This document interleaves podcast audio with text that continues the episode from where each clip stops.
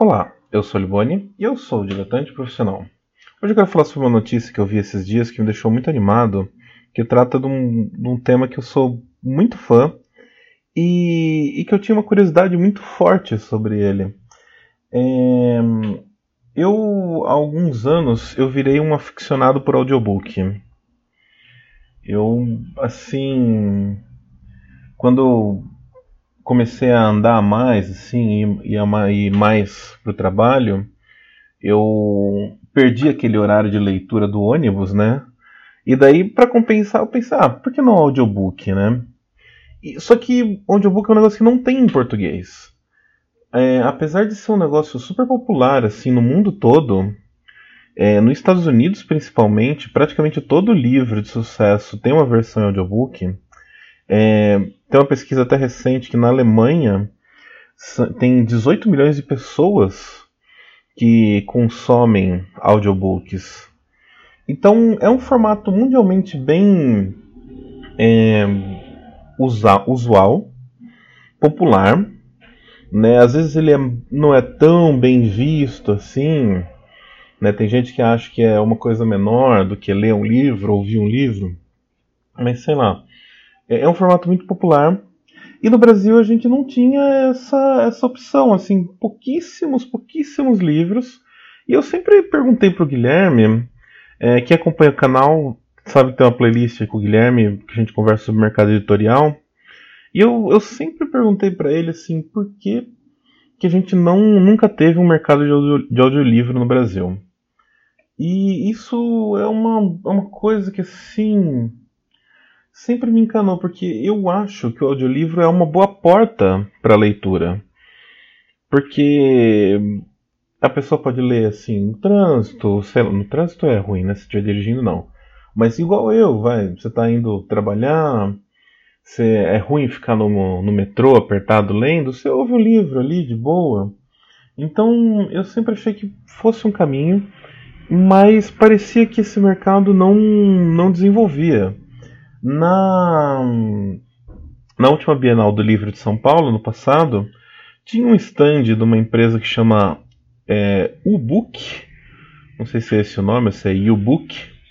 Mas é, o, a empresa é uma empresa internacional, está tentando entrar no Brasil com aplicativo e tal, mas não tem acervo, não tem acervo em português.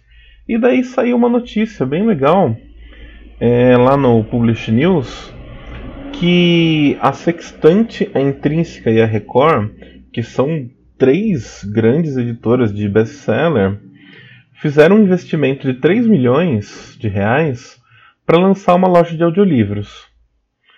E a loja chama Outbooks. Ela começou já a funcionar na sexta-feira, dia 14. Tinha 100 títulos de cara e o planejamento deles, que eles já estão gravando, é ter 500 títulos até dezembro. E essas editoras elas são legais porque elas são editoras de best-sellers, são editoras de livros muito bem vendidos. E isso ajuda a formar público. É, a Intrínseca, em particular, é uma editora que eu acho bem bacana, que ela tem uma linha meio de. Ela tem muitos best-sellers, mas ela tem livros é, incomuns até, assim, legais que eles conseguem lançar. E tem best-sellers de muita qualidade, assim, a Record também tem uns best-sellers muito bons. E eles têm uma ação social também que eles estão fazendo com esse lançamento. Eles pretendem vender aqui, falando a notícia do Publish News. A cada 10 audiobooks vendidos, eles vão doar um para uma pessoa que não tem acesso à leitura. A meta é doar mil audiobooks no primeiro mês. Então eles pensam, eles pensam em vender 10 mil audiobooks. É uma meta ousada, né, para um público que não existe ainda. Mas é, é interessante que essas editoras estão investindo. No momento de crise do mercado editorial, elas estão investindo e a gente fica se perguntando por quê, né? Por que agora, né? O, uma curiosidade, assim, eu, eu sou fã de um, uma série romances policiais, um autor que chama Rex Stout, e faz algum tempo que eu estou ouvindo todos os livros desse autor, são mais de 40 livros. e todos eles são narrados pelo Richard Pritchard, é, que tá, que é o quem eu estou fazendo o desenho aí, que se você estiver vendo no vídeo no YouTube. Esses livros eles foram gravados é, lá nos, nos anos 60, né? E 60 70. E eles eram distribuídos por uma empresa. Na verdade, sim, se foram gravados pela empresa, foram gravados em 75, mas talvez seja antes, não sei. É, eles eram distribuídos por uma empresa chamada Books on Tape. A Books on Tape, ela era o precursor do que a Netflix foi originalmente nos Estados Unidos. Como funcionava? Você podia comprar, obviamente, o audiobook, daí você recebia lá seis fitas cassete para você ouvir. É, ou você podia assinar o Books on Tape e você recebia na sua casa é, o livro que você escolhia, ouvia, colocava no envelope, mandava de volta e recebia outro livro. Então era o esquema que a Netflix fazia quando ela surgiu nos Estados Unidos, era esse, de envios de DVD por correspondência, e a Books on Tape fazia isso em 1975. Essa é uma empresa muito curiosa, assim, por muitos aspectos, né? Ela foi criada por um medalhista olímpico de remo, o Duval Hatch, e depois ela foi comprada pela Random Rouse, é, que é a a mesma, a mesma companhia da Penguins e outras grandes editoras, inclusive tem parte da companhia no Brasil, né? Companhia das Letras. E essa essa, essa empresa ela tinha assim, um material. Eu, provavelmente a Random comprou pelo acervo da Books on Tape, mas é, ela tinha um negócio legal que você consegue ainda ouvir os cassetes, né? Esses do Nerwolf são os áudios originais convertidos em MP3 e tem as instruções que as pessoas tinham que tinham que seguir na hora de ouvir o livro. Então assim, se o cassete parece funcionar, você batia o cassete na palma da sua mão para ele voltar, você tinha que rebobinar, essas coisas assim. É o método de devolver. É, é muito engraçado assim. E é interessante que no passado as pessoas pegavam seis fitas cassetes, colocavam ali no seu Walkman no seu carro e ouviam esses audiobooks. Era muito difícil ouvir um audiobook e ainda assim você tinha um público de audiobook nos Estados Unidos e no mundo afora. Quando surgiu o celular, o MP3, tudo isso era para ter sido intensificado e isso era para funcionar aqui no Brasil, porque é muito fácil. Você coloca hoje, eu coloco no meu celular 10, 20 livros e eu posso ouvir à vontade, né? Cada livro, para quem tem para ter uma ideia, uma média de um livro de 200 e poucas páginas dá umas 6 horas de, de leitura. E eu sei que tem gente que acha muito estranho o audiobook, é uma questão de costume. Você é uma pessoa que está lendo o livro para você, normalmente um ator, é, e esse cara faz uma leitura do livro e você vai ouvindo.